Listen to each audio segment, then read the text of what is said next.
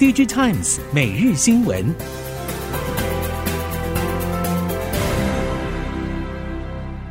听众朋友您好，欢迎收听 DigiTimes 每日新闻，我是袁长杰，现在为您提供今天科技产业的新闻重点。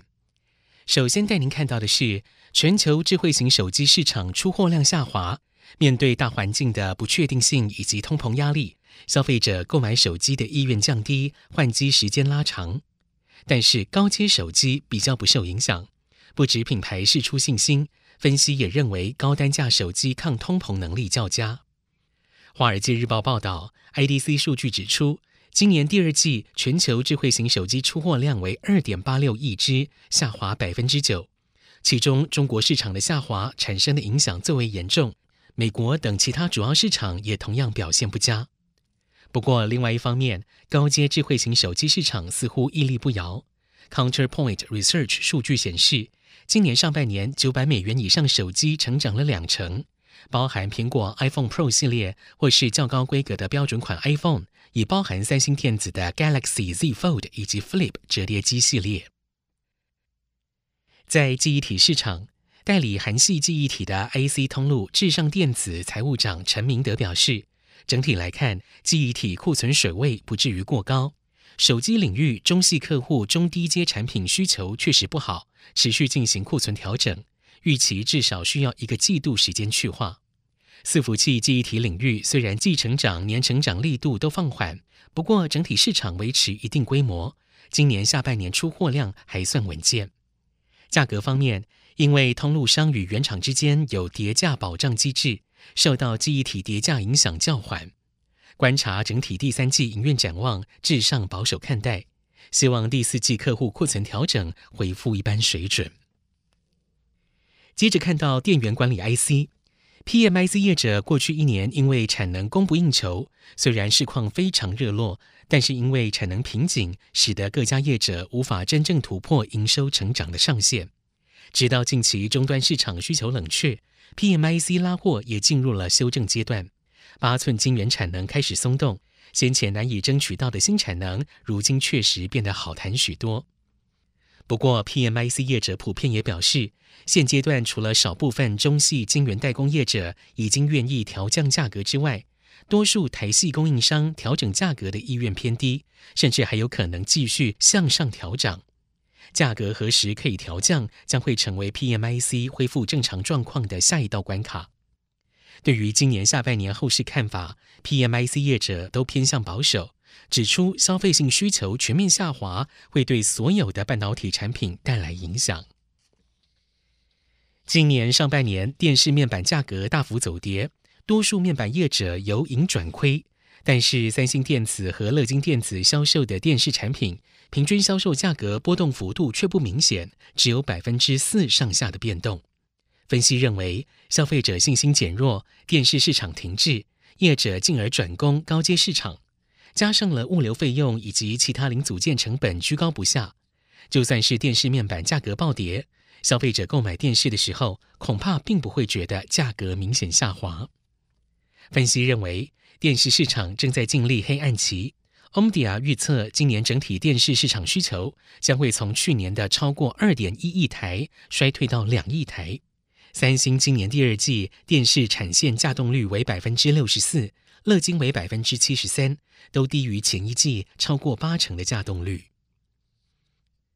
四五月份受到疫情以及上海封城影响，长江三角洲的制造业遭受重创。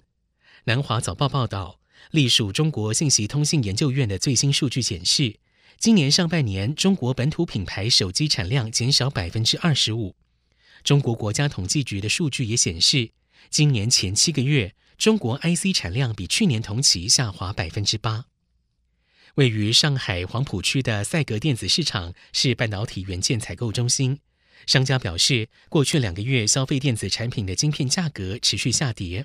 一些消费电子产品的半导体元件价格与近期巅峰相比，已经下跌百分之八十。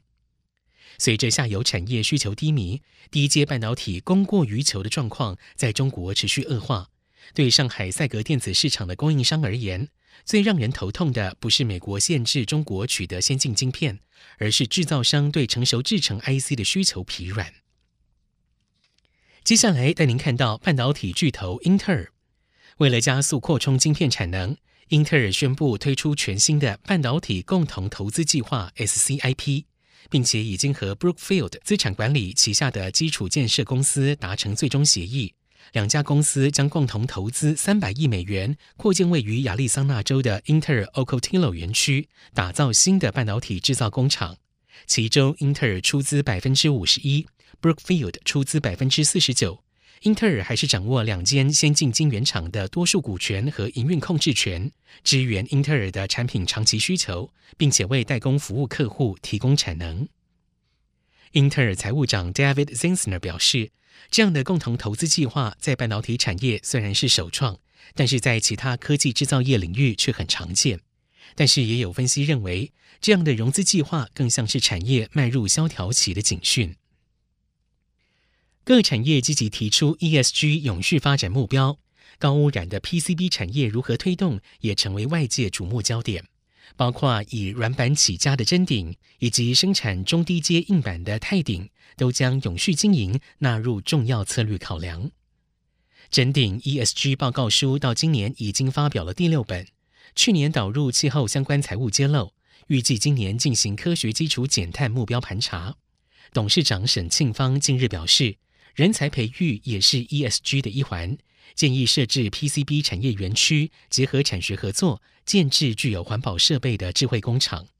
泰鼎则表示，会针对气候变迁采取行动，未来将会进行温室气体盘查，并且通过 ISO 一四零六四认证，并且加入国际倡议组织 CDP，填写揭露相关碳盘查资讯，强化温室气体管理，以达成节能减碳目标。五 G 开台届满两年，但学界和法人已经迫不及待要进入六 G。根据国科会为六 G 前瞻学术研发中心所定的二零二五年目标，希望学界和工研院等法人共同合作，完成中频高频段 MIMO 多天线系统，符合绿能目标之三 D 网络通讯，融入环境之新形态无线技术、高速光网络自主技术及开放网络架构雏形系统。工研院顾问曾义群近日表示，美国希望在六 G 拿回无线通讯主导权，呼吁台厂应该及早卡位六 G。但是五 G 营运商付出了高昂的执照标金，理论上应该至少还要有七到八年的营运时间，再进入下一个世代比较好。所以曾义群表示，就算业界在做六 G 的技术，还是会以五 G 或者五 G Advanced 的名义来往前走，以免造成营运商困扰。伴随劳动成本不断提升等因素，生产制造的自动化与智慧化已经成为所有制造业者共同发展的方向。台达电机电事业群总经理刘家荣以近年与工业自动化相关的展会为例，现在展览除了硬体产品的展示之外，也有越来越多荧幕出现在展场，目的就是为了要展示各项借由软体达成的服务与应用。他表示，台达电目前在工业自动化相关的研发人员中，与软体、韧体相关的人力就超过了一半。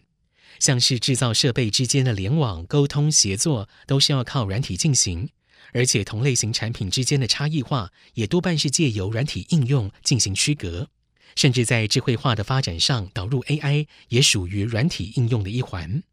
刘家荣表示，软体的发展将会成为自动化接下来的发展重点。以上 DG Times 每日新闻由 DG Times 电子时报提供，原长杰编辑播报，谢谢收听。